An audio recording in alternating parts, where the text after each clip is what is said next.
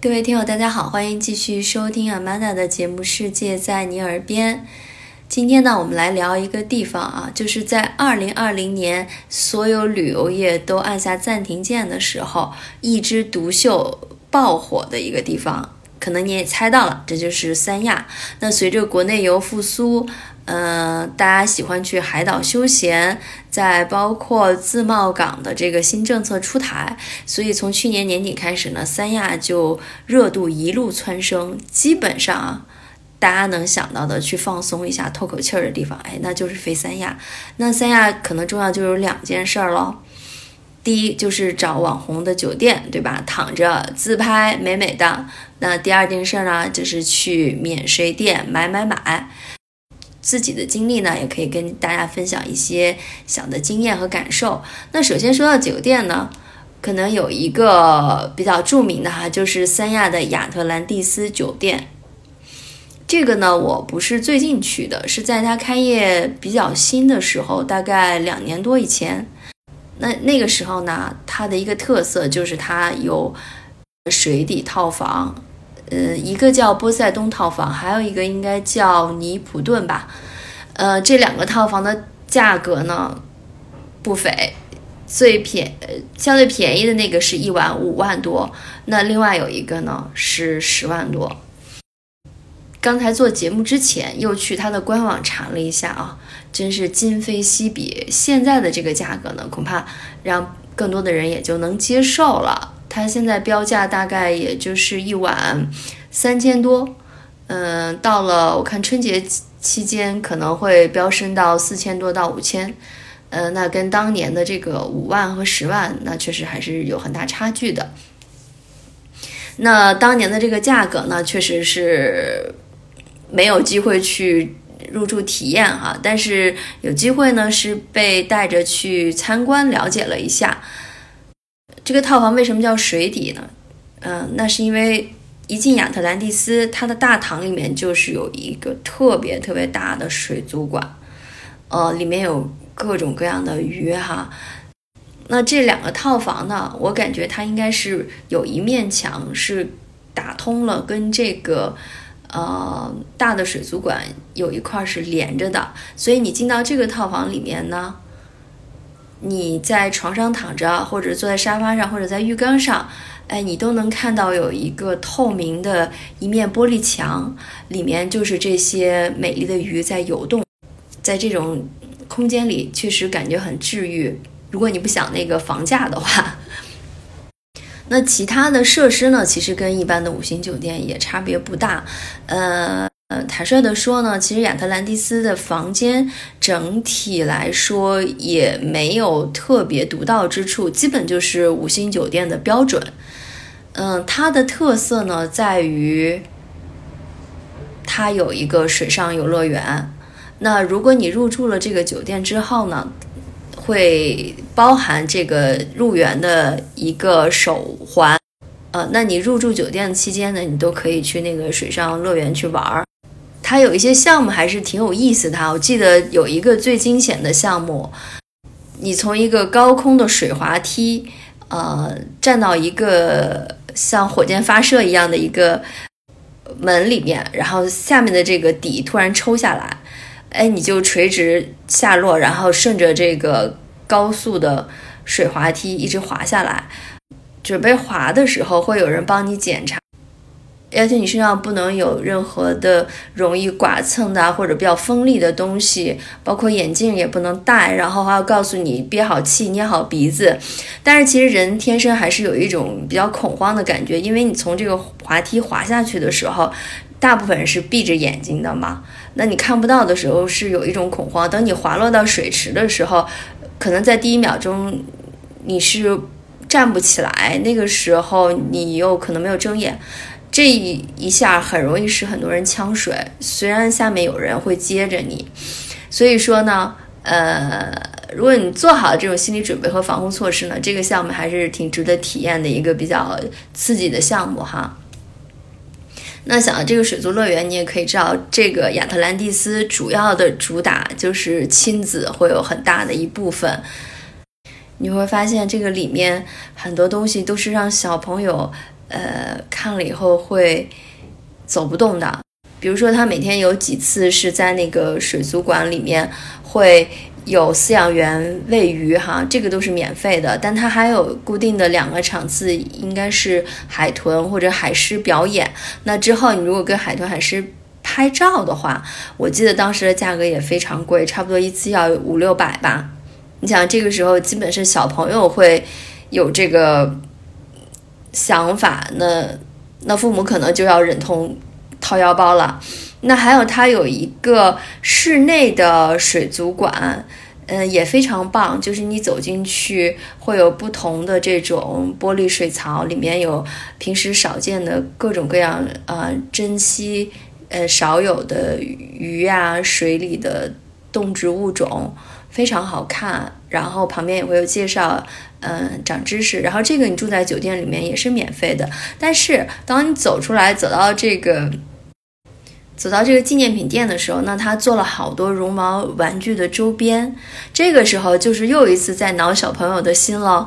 嗯，他的这个周边呢，做的有的还是挺可爱的，但是价格确实也不菲哈。相对一个日常的这种绒毛玩具，中型的或者小型的，可能价格也要在五六百左右。嗯，然后里面它有一个购物一条街。嗯，我记得当时呢，我因为去的匆忙。特别草率的一件事就是没有带游泳衣，那怎么办？我本来是想在他的这个购物中心、购物大道上去买一件，呃，后来发现就是最普通又不好看的泳衣，大概也需要三四百。那如果好看的，它基本上都是一些专门的泳衣高端品牌，基本是上千这个价格哈。那好在，嗯，感谢有这个闪送快递的服务，呃，我确实是在网上。终于搜到了可以当天递到酒店的，解决了我这个问题。呃，所以我说，就是如果父母带小朋友去玩呢，一定要准备好你的卡和钱包，或者是想一些办法。知道太贵又不想让小朋友买，那一定要在那个时候注意分散他的注意力。嗯，那还有说到餐厅呢，在它的这个购物美食一条街上也有一些可以选择的，都在酒店里面。其中最有名的就是。你们应该看过英国有一个著名的大厨吧？他好像脾气不太好，做了很多的那个电视真人秀。那他有一个餐厅的品牌，在里面也有一家店，基本是主打这种西式的。还有就是，我记得当时去的，因为。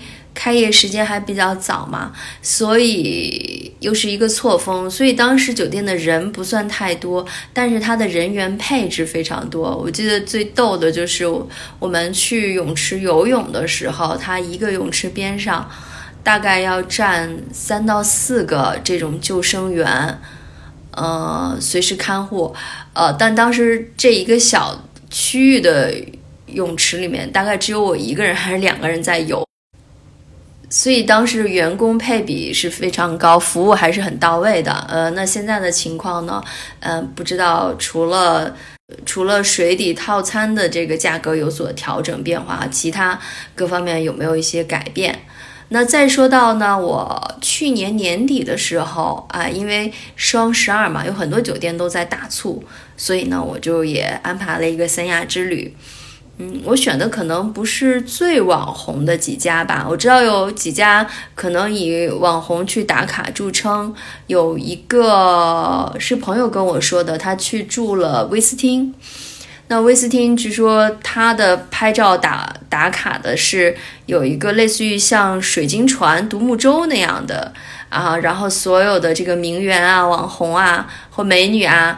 都会在那个地方熬各种姿势，然后他看到特别逗的是，有一个男生在给他的女朋友拍照，拍各种造型，每拍一次拿给女朋友就不满意，让他再拍再拍，然后那个男的就是脸上一副生无可恋的样子。那还有一个地方我看到网上拍的比较多的，应该是我忘了是瑰丽酒店还是哪个酒店。有一个扇形旋转的楼梯，也是有很多女生喜欢在那里拍照的。我选的呢是法国的品牌索菲特，它可能没有设很多网红拍照的特色的这种点，但是我觉得它整体的品质和服务都非常好。因为去年在双十一或双十二的时候呢，有一些酒店它会增加很多服务，比如说网拍，比如说一些康体娱乐项目，然后像索菲特呢，它包含了一个双人下午茶，这个也不错，就是法式甜点，然后你坐在二层的这个露台上面哈，然后它整个法式甜点的那个托盘就做成埃菲尔铁塔的样子。然后它还有一个自助餐厅，我们也有一个晚上去体验了。当时服务员还特地走过来说：“呃，如果我们他们在搞一个小活动，如果我们会在呃网上给餐厅做一个评价或者晒图呢，还会得到一份儿嗯马卡龙的小礼物。哎，这听起来都挺法式的啊。然后第二家酒店呢，我选的是的文华东方。嗯，这个酒店它的位置是在大东海，嗯，因为它建的比较早，所以不是后来酒店云集的海棠湾。当时它选址，我觉得也是独具慧眼哈，因为它是从大东海，呃，有一条路纵深走进去，等于这个酒店自己独占了一个凸起的小的半岛一样。哦，那个海边的风景也非常好，真的是椰风海韵哈。嗯，那有点不足的是呢，我们车开到酒店进去有一段这个路，它现在正在修路，所以搞得有一点尘土飞扬。据说已经修了大概有小一年了，不知道速度为什么这么慢。那还有一个问题就是，它建的时间比较早了呢。嗯，它的房子的这种设施。呃，和家具看上去啊，包括布局都有一点老。比如说，现在新的酒店可能在呃床头一定会给你有一个或者是几个电源插座，对吧？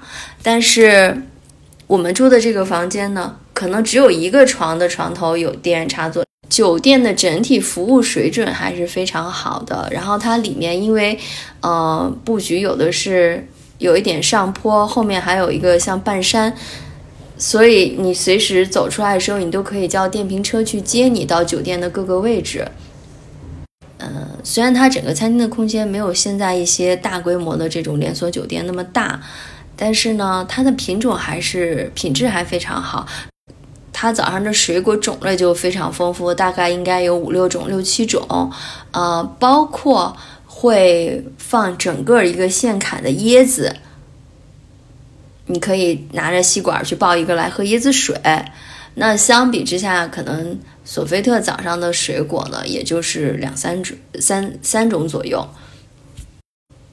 但索菲特的甜品是非常好的。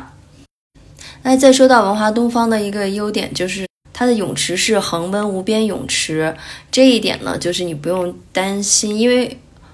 因为我们去的时候十二月份嘛，其实有的时候天气并没有那么炎热，刚下水会有一点凉。但如果是一个恒温的无边泳池呢，那你就随时都可以去游，而且它这个泳池正好就靠着椰风海运的海岸线，你其实，在泳池里面打卡拍照啊，包括在那边看日落也非常棒。那它也有一个龙虾自助晚餐。那这个呢，我也看了好多的评论哈，就是说，可能从餐食上，呃，并没有特别突出的地方，但是胜在美景。它自助晚餐的这个桌子呢，其实就是摆在这个椰风海运的沙滩上，包括给你点上一个蜡烛。如果是情侣去呢，吃一顿这样的晚餐，欣赏这样的美景也是非常棒的。那我们呢，可能。那有一天，我们觉得我们应该去吃一个接地气儿的哈，而且在大东海的这个地方呢，它离市区、离那些闹市相对比较近，吃饭的地方选择性就比较多。相对海棠湾呢，可能酒店密集，但是你出来找一个吃饭的地方不是那么方便。那我们当时找到了，就是有一个叫第一市场，那边基本上全都是海鲜水产。那我在网上搜了一下，呃，有一家是连锁，它就叫布宰客。听这个谐音，它打的就是一个诚实守信的招牌啊。它中间那个“仔”是古惑仔的那个“仔”，但是谐音肯定是说诚实守信啊。当时看了评论也不错，而且因为是连锁嘛，所以我们就去了这家店。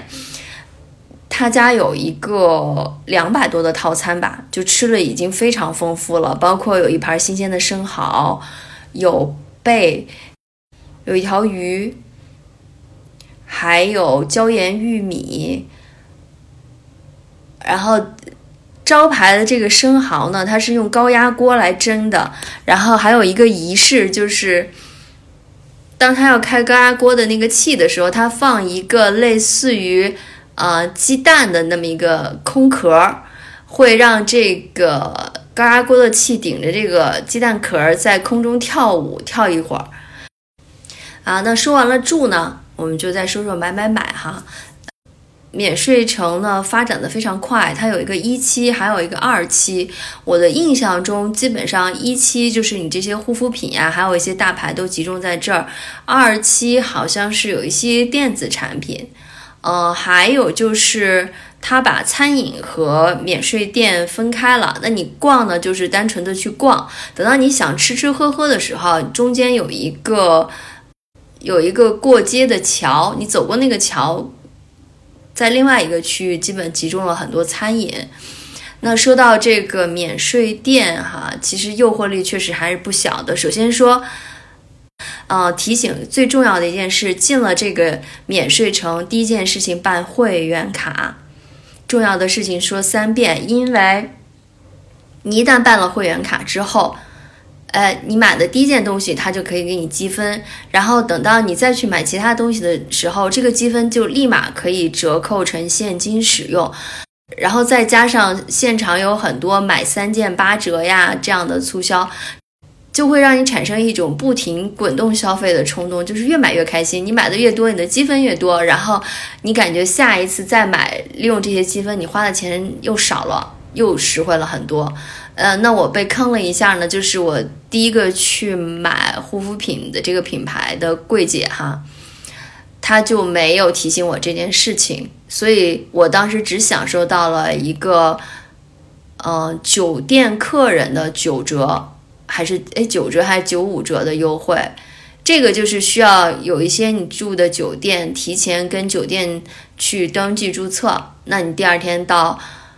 免税店就可以享受这个折扣，但是他没有提醒我，呃，登记会员，所以我买的那一笔消费就没有累积积分。如果在支付宝里，好像你登录一个三亚的那健康码使用，它也会赠给你五十块钱消费。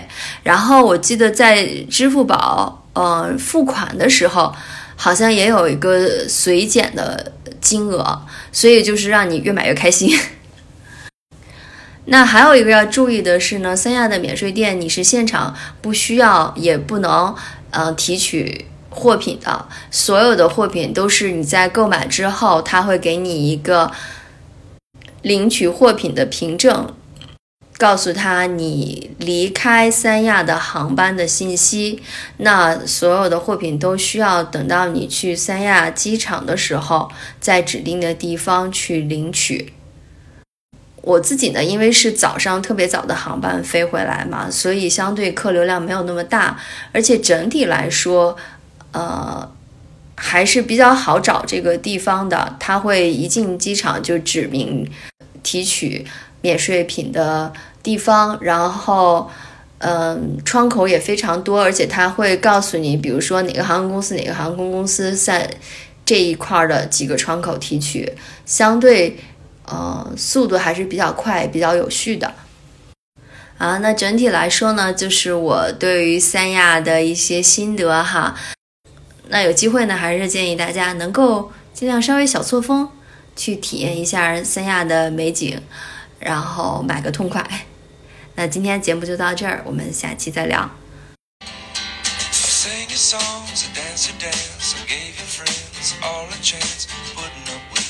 wasn't worth never having you.